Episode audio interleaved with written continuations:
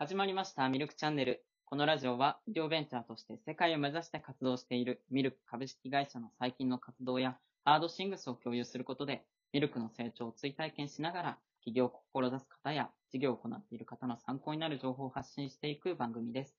本日は第18回ということで、お相手は CEO の中谷大樹と、CMO の藤井文也でお送りさせていただきます。よろしくお願いしよろしくお願いします。はい。最初はあのコーナーからいきたいと思います。一般の人にはあまり馴染みのないベンチャー用語を解説しながら、実体験や感想を述べていくコーナー題して、スタートアップワンポイント講座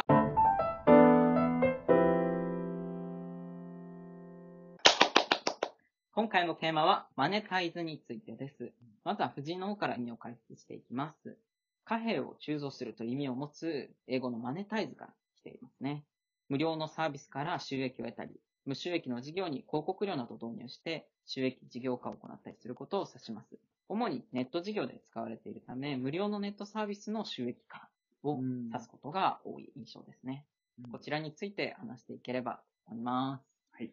いや、本当にこのマネタイズっていう言葉は、どちらかというと私は、あの、聞くと、うってなる、あの、用語でありまして、特にあの、技術系のベンチャーにありがちなのかなと思うんですけど、これを、これがあると役に立つ。えーこういう技術を、まあ、こういう製品ができると、すごい、あの、喜ばれると。はいいうことは、ある程度こう、ざっくりと最初の段階でわかるじゃないですか。はい。私たちが作っているような、がん診断の、こう、AI とかっていうのも、これも高精度な、あの、識別率を持つ、あの、カメラで AI を搭載して、で、すぐに答えが得られる。もうこれだったら、絶対ニーズがあるだろうと。いうところまでは行くんですけど、じゃあどうやってお金取るかっ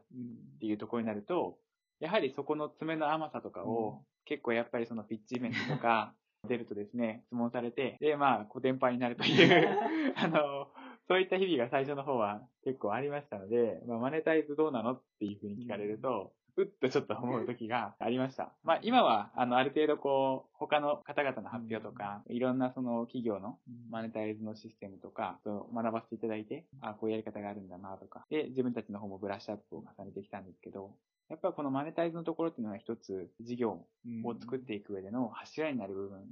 なので、えー多くの投資家、えーもしくは事業家が関心のあるところかなというふうに思いますね。まあなんか自分が聞く立場になると、それマネタイズどうするの？と思うんですけど、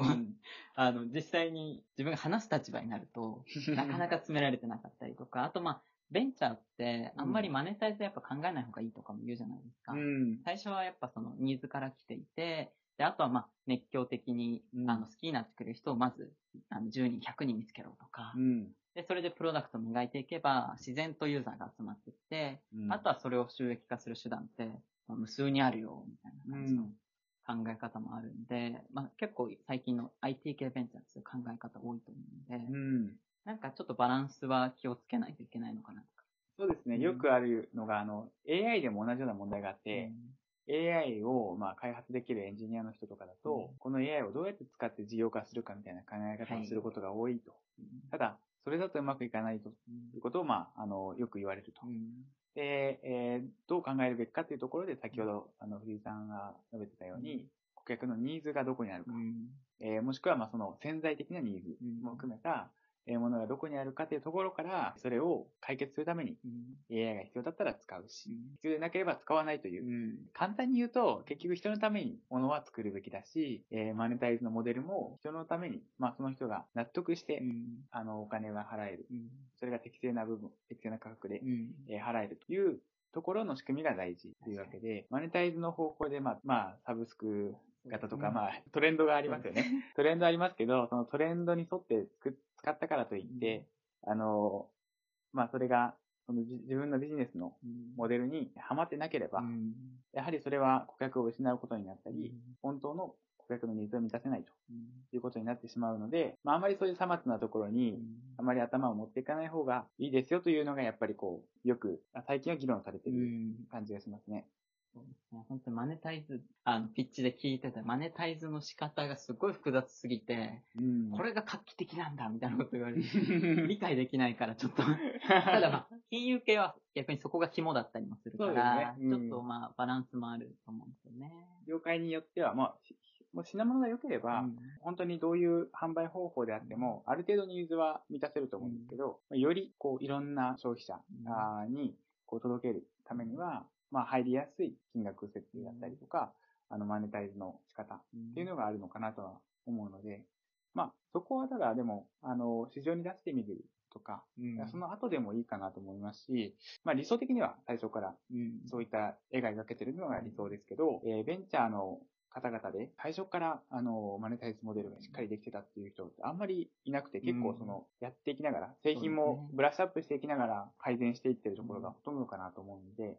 あまり思い悩む必要はないよということはあの昔の自分に言ってあげたいですね。で、なんか最近見て、まあちょっと今の話と逆になっちゃうんですけど、うん。あの、ツイッターの、あの、マネタイズ、あの、スーパーフォローっていうのが、あの、最近出てて、今アメリカとかカナダとかだけでちょっと実験的にやられてるらしいんですけど、うん。要は普通のフォローと違って、スーパーフォローっていうのができるようになって、それはお金を払ってフォローするんです。うんそ。したらそのお金を払った人だけに限定のツイートを届けることができるみたいな。ああ、有料会員。あ、そうです。有料会員みたいでな。そのツイートは見れるっていそう権利が与えられるこれで最近話題になってたのが、と。うんこれも一つの収益の柱にするんだみたいな。あの、これまでは広告がほとんどの収益源だったんですけど、まあ結構その、広告だと独立性がとか、まあなんかメディアのあれがとか、まあいろいろあって、別のやっぱ収益の柱が欲しいって言って出したんですけど、それの出した1週間の収益が、えっと、米国で60数万だったみたいな。で、結構あの、アメリカ全体で。アメリカ全体で、でじゃあカナダ6万とか7万とかね。カナダも入ってたんでそうですまだ、あの、なんていうの、限定的に出してるだけで、なんで、あれなんですけど、やっぱ難しいところあるなというか、後からやるって言っても、もともとツイートって結構無料だったわけじゃないですか。そこから、それがいきなり有料になるって言っても、多分、多分、要はインフルエンサーっていうような、超フォロワーがいるような、漫画家とか数十万のアカウント。そういう人たちって、もうすでに他のアカウントとか、他の手法で収益化してるんですよね、彼らは。うん確かに。そうですね。で結構プラットフォーム系のビジネスって、うん。もちろんその、ニーズがあったとしても、あの、うん潜在的にあったとしても、それ別のですでに解決されてたりとかすると、ツイッターぐらい広まってるサービスでも、なんかそうなっちゃうんだなっていうのは、マネタイズの、まあ、怖いところというか、そうですね。まあ、ただそれがこう、その失敗が響かないっていう意味でまあは、そうですねあの、そこまでこう、大きくなっていれば、うん。そうやって抱えにチャレンジができる確かに。というふうな見方もできるということで。そうですね。まあ、トライアルエラーで、また別のいろいろ試してって、やっていくと思うんですけど、ん。まあ、そうですね。考えた方がいい部分もあるし、考えない方がいい場合もあるし、うん常にやっぱりこう、最善を探っていく努力というか、あの、まあ、でも最初から、こう、すごい複雑で、かっこいいビ、あの、マネタイズモデルを作ると、作ろうとするとうん、やはりこけることが多いのかなっていう感じはしますね。はい。そういうところで、ちょっとまあ、いろいろ雑多に言ってたんですけど、うん。あの、結論は、結論は何でしょうか？結論としては、ベンチャーはマネタイズを、まあ、そこまで強く意識する必要はないというところですかはいね。。そういう感じで。すいません、ちょっと混ぜっ返しちゃって。はい。そんなところで、もう一つコーナーがあります。中谷さんお願いします。ミルクの活動ニュースや事業に関連する最近の時事情報についてゆるっとお話しするコーナー。題して、ホットミルクニュース。はい、えー、今回のニュースは、スパイバー、新興税最大の340億円調達、環境負荷低い新素材、人工雲糸、えー、アメリカで量産へのニュースです。藤井さん、ヘッドの方お願いします。はい。環境負荷が低い新素材を開発するスパイバー、山形県鶴岡市は、米投資会社のカーライルグループなどから344億円を調達した。スタートアップの1回の調達額としては国内最大級とみられる。資金は米国工場の投資にあって、米欧で良品向けなどに新素材を加管する。多額の資金を調達し、海外展開に挑むスタートアップは、国内で少なく試金石となるということで、まあ、こちらを選ばれた理由は何でしょうか？そうですね。やっぱりベンチャーで、かつ、その新素材を作ってるっていう、まあ、ディープテックと言われるような、そういう技術系の会社さんが、まあ、こうやって、あの、大型の、えー資金調達に成功したということ、すごい、あの、喜ばしいニュースだなと思って取り上げました。う。ん。で、しかもその、ファイバーさんは本当にあの、有名というか、ベンチャー業界では本当に知らない人がいないんじゃないかなと思うんですけど、まあ、こういった商品をずっとあの作り続けて、で、えー製品化までこぎつけて、っていうことを、あの、やってる会社が、このアメリカの投資家からまあ認められたっていうか、その技術が評価されているっていうところも、何かあの、えー海外で日本の技術が注目され始めてんじゃないかなっていうのを感じさせるようなニュースだなと思いまして、取り上げさせていただきました。なんか結構日本の技術って、だとアップルのここの部分に使われてますみたいなこととかうん言われるけど、こういうふうになんていうんですかね、自分たちで立ち上げて素材でベンチャーうみたいなん感じで出していけるって、なんか嬉しいというか、まあ新しい道ですよね。そうですね技術はあるから、それをちゃんと、あの、ビジネスとして成り立たせるというか、その海外にまで広げていくみたいな。うん。でこれ今後広がってってほしいなというふうに思います。多分、まあ、こんこの344億円という調達以前にも、まあ、ずっと多額の投資、はい。あの、されて、まあ、資金調達としては、あの、数千億のレベルまでいってるのかなとは思うんですけど、まあ、それでも、やっぱり国内と国外で結構違いがあるなっていうのはすごい感じてまして、スパイバーさんは2007年創業ということなんですけど、えっ、と、2008年創業の、まあ、Airbnb、いや、いいとかですねすね、とか、えー2009年、はい。えー創業の、まあ、にえー、んいいかとか、あそういうまあ、アメリカの、はい。まあまあ上場されてはいますけど、あの、そのあたりも、まあベンチャーで、あの、資金調達をすると、まあ、1回の調達で2000億とか3000億うん。調達をされてたので、そういうことを考えると、まだまだ日本国内での資金調達の金額っていうのは低いなと思いますし、あとはまあ海外に対して戦っていける商品だと思うんですよね。こういう、んあの、スパイバーさんのはい。作ってるものっていうのは。まあ、そういった意味では、もっと、あの、大きな調達がうんできてもいいんじゃないかなと思うところもやっぱりありますね。確かに。まあ、国内最大級ということで、この見出し出てるので、もう一桁二桁、ちょっと大きい調達うん。したいですね。したい。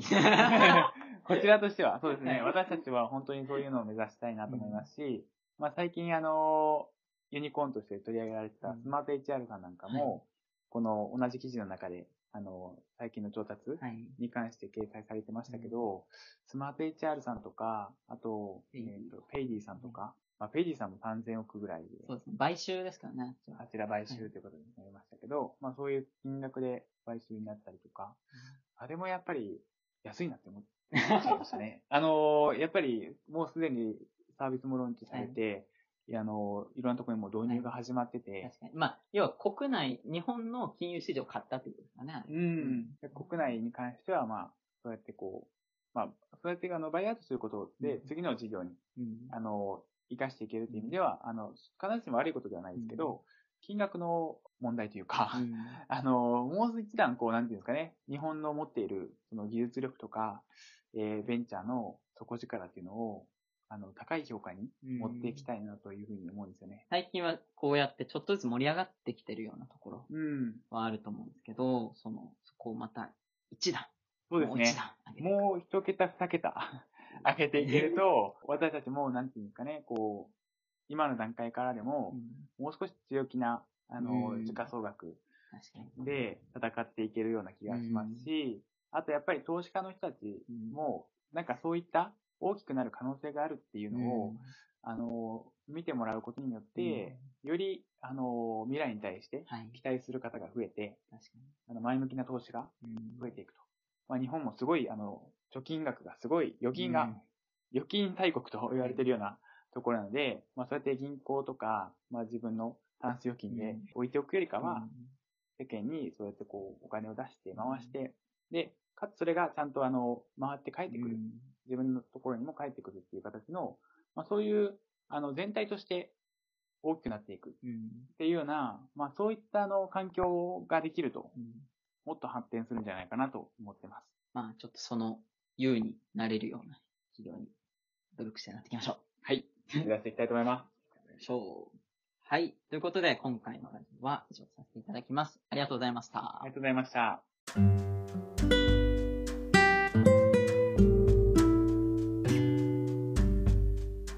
この番番組では、普通のお便りはもちろん、出演依頼やトークテーマの募集などを随時行っております。お便りは、ラジオアットマーク、ミルクメドドットコム、または説明欄に記載のお便りフォームまで、どしどしご応募ください。それでは本日のお相手は、藤井文也と、中谷大輝でした。ありがとうございました。